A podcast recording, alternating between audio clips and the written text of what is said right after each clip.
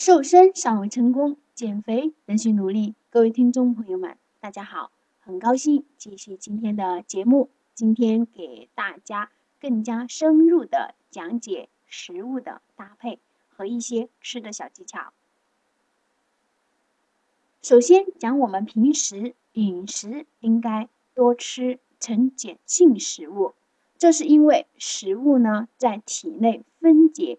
代谢的过程中会产酸，这就导致需要碱性的钙、镁、钾和钠盐来中和，这样才能更好的达到体内的酸碱平衡。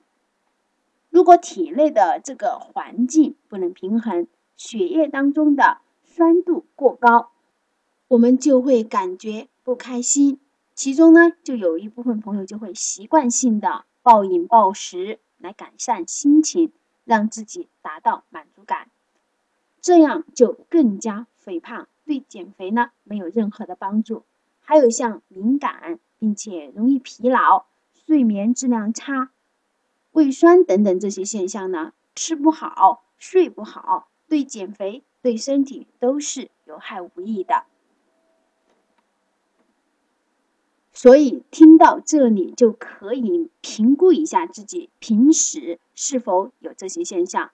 那么问题来了，你就会问到：呈碱性的食物是哪些？呈酸性的食物又是哪些呢？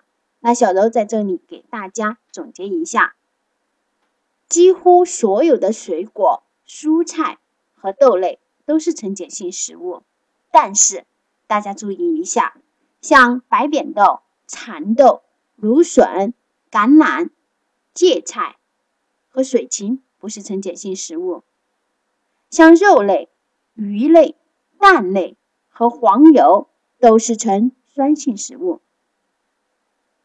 像脱脂牛奶和全脂牛奶呈弱碱性，很多谷类食物像燕麦粥、全麦面粉也是呈酸性食物。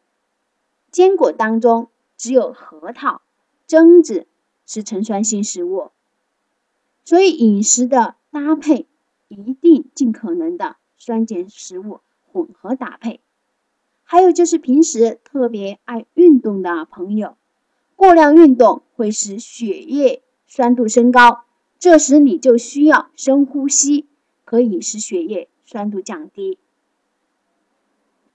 接下来给大家分析一下，平时为什么我们要远离精致的碳水化合物，最好能做到不要吃精致或者烹制的食物，因为加工工序越繁琐复杂，烹制步骤越多，食物中的营养成分破坏的也就越严重。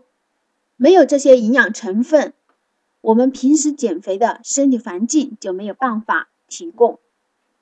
并且特别影响血糖的浓度，对于身体有益的减肥环境，我还特别做了一期节目的。如果还没有收听到的朋友呢，可以去收听一下。所以总结下来就是，能生吃的食物尽量生吃，能稍微烹制的食物就不要去过度的加工。在节目的最后，给大家再强调一下水果的。吃法，水果要单独吃，水果在胃里只停留三十分钟左右，而像那些高蛋白的食物却是两到三个小时，所以这样的一个时间差，吃水果的最佳时间是饭前半小时，或者当做零食吃。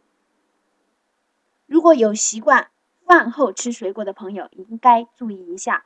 至少两个小时左右之后再吃，这样子对减肥的影响会减少很多。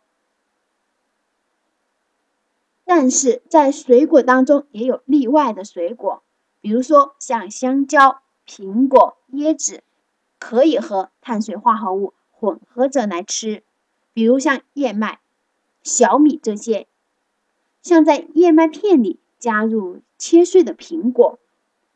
或者是全麦香蕉三明治，这样的搭配呢，既美味又可口，同时又能达到很好的减肥功效。轻松的食物搭配就可以吃瘦下来。这就是小柔经常说到的“吃出瘦子来”，也就是食疗的意义。听到这里的朋友们，平时呢可以像小柔说的这样去搭配一下，可以尝试的去做一做。那今天的节目就到这里了，听众朋友们，平时多注意这方面的搭配和利用，瘦个五到十斤左右不是问题。如果需要了解更多食疗方面的知识，可以关注小柔的公众号，向胖子说拜拜，跟着小柔一起来甩肉。